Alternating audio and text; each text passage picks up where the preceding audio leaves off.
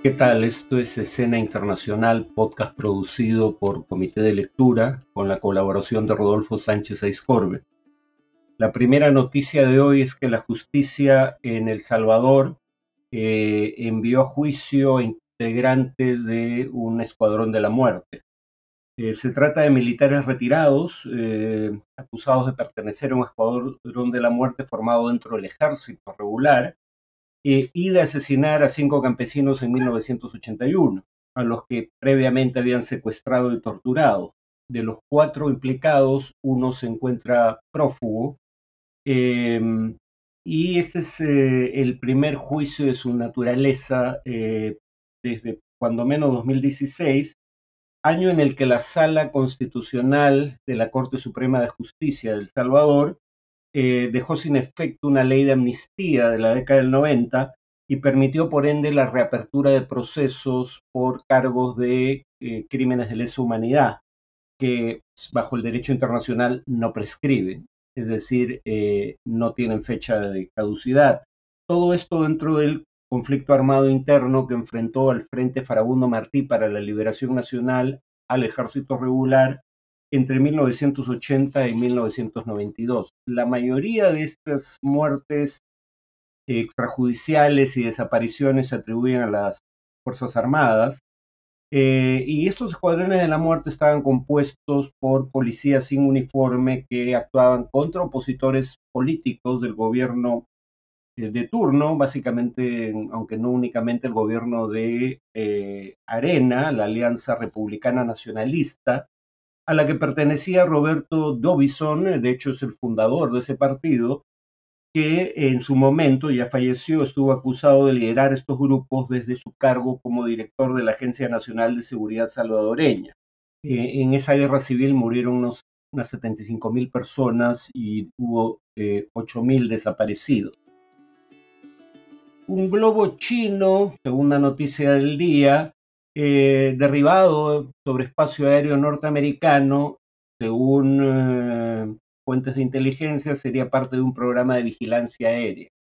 Eh, según fuentes del Washington Post, diario de la capital de Estados Unidos, y la cadena CNN, los servicios de inteligencia estadounidenses creen, no lo afirman categóricamente, que el globo que atravesó espacio aéreo de Estados Unidos y algunos países latinoamericanos derribado frente a las costas de Carolina del Sur, eh, fue parte de un vasto programa de vigilancia liderado por el Ejército Popular de Liberación, es decir, las Fuerzas Armadas de la República Popular China. Aún no se conoce el tamaño de la flota, pero habrían habido al menos dos docenas de misiones en los cinco continentes en los últimos años. Eh, y habrían estado estas misiones recopilando información, según estas fuentes de inteligencia, incluidos eh, de países que incluían Japón, India, Vietnam, Taiwán y Filipinas, además de los Estados Unidos.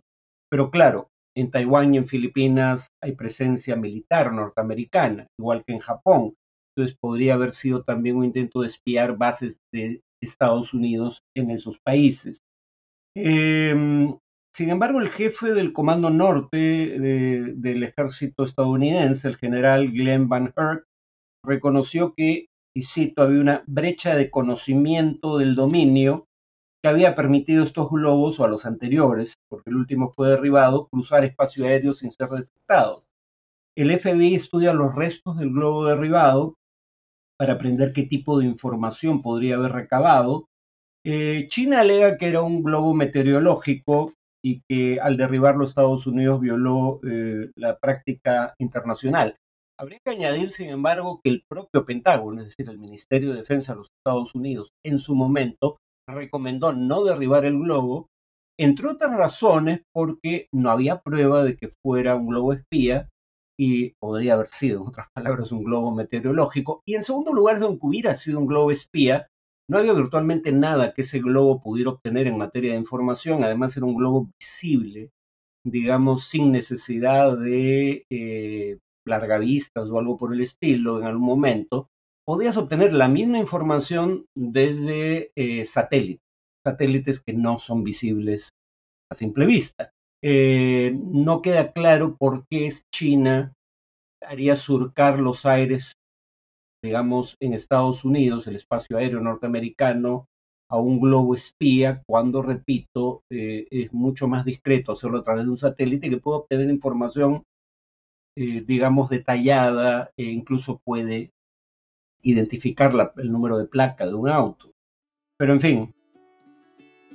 Y la tercera y última noticia de hoy es que eh, las elecciones locales y el referendo en Ecuador supusieron un duro revés para el gobierno de Guillermo Lazo. En cuanto a las elecciones locales, las alcaldías de Quito y Guayaquil fueron ganadas por eh, candidatos eh, del partido afín al expresidente Rafael Correa.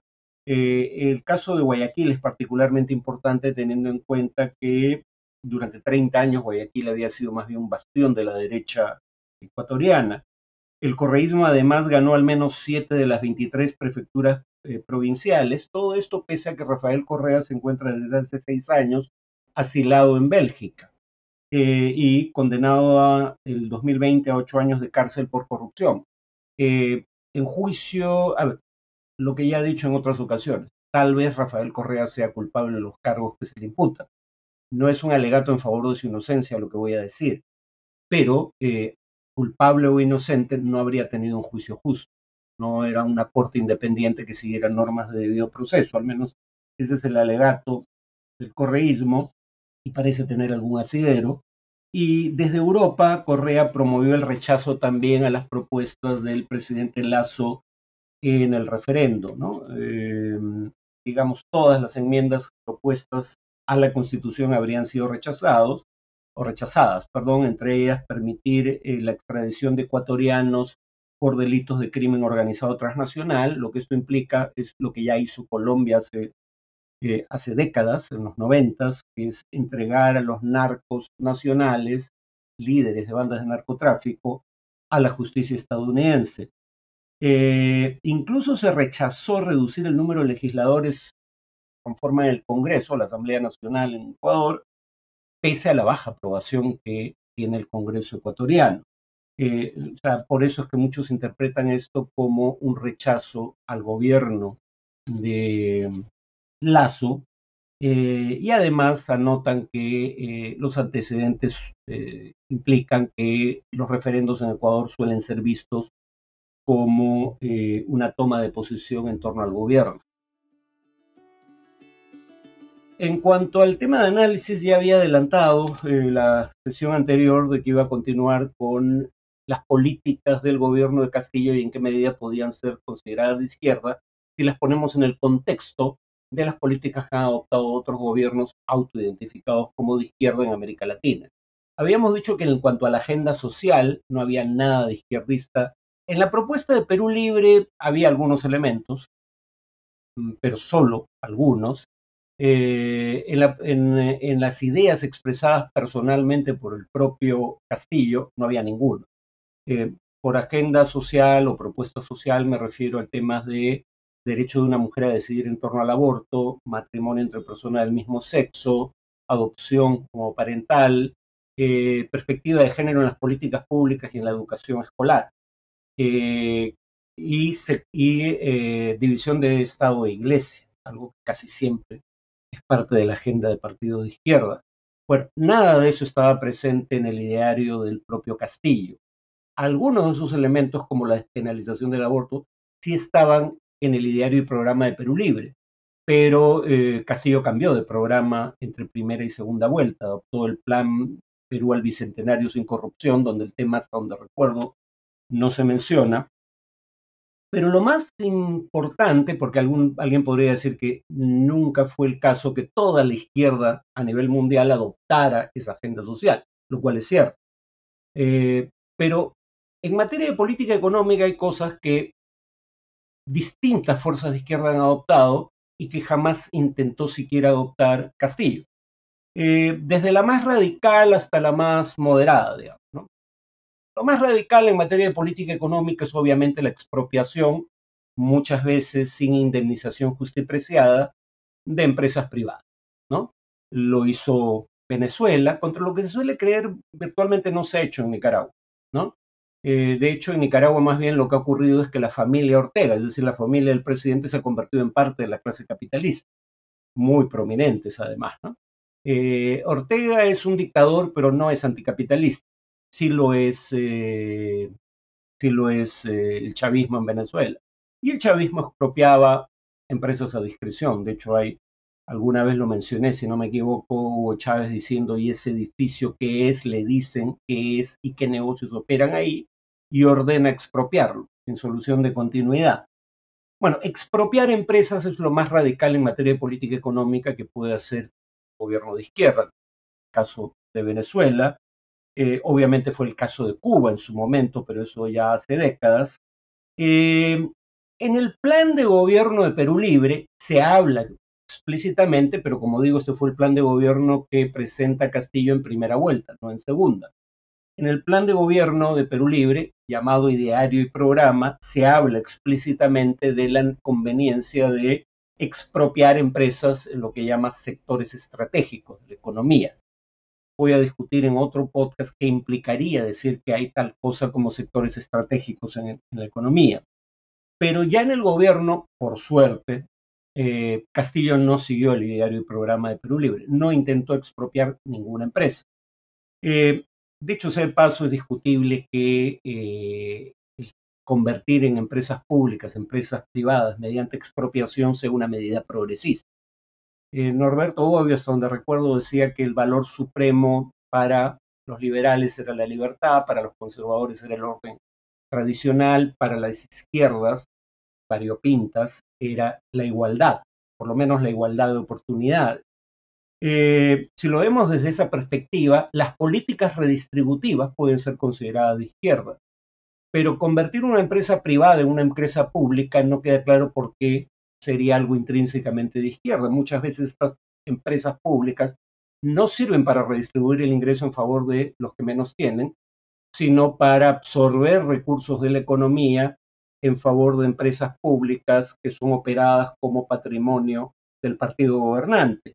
Si no recordemos el caso de Petroperú, en donde el 2022 el gobierno inyectó unos 1.750 millones de dólares eh, en préstamos formalmente, o inyección de capital, más garantías para que pudiera ser sujeto de crédito. Y según la Sociedad de Comercio Exterior, COMEX Perú, con los recursos destinados a Petroperú, a reflotar la empresa o mantenerla eh, en actividad, eh, se podría haber provisto de agua a 1.1 millones, o sea, un millón cien mil peruanos. Eh, ¿Qué cosa era más progresista? ¿Darle agua a un millón cien mil peruanos o seguir echando dinero de todos los peruanos en el pozo sin fondo que implica mantener a veces empresas públicas? ¿no? Yo diría que lo primero es lo que la izquierda en principio debería hacer, redistribuir el ingreso. ¿no? Eh, pero en fin, en todo caso no hubo intentos de expropiar empresas privadas. Lo que vendría en grado de radicalismo sería lo que hizo Evo Morales en Bolivia, renegociar contratos sobre todo industrias de hidrocarburos, gas en el caso boliviano, mano militar, porque habría que recordar que Evo Morales tomó por asalto las instalaciones de Petrobras y, de empresas extranjeras eh, en, Bolivia, Castillo tampoco intentó renegociar contratos, aunque lo mencionó más de una vez, no intentó en la práctica renegociar contratos en el año y medio que fue presidente. Evo Morales empezó su gobierno haciendo eso, tomando las instalaciones de las empresas con las cuales quería renegociar las regalías que le corresponden a eh, el Estado boliviano por la explotación de un recurso que constitucionalmente es propiedad del Estado, el gas del subsuelo.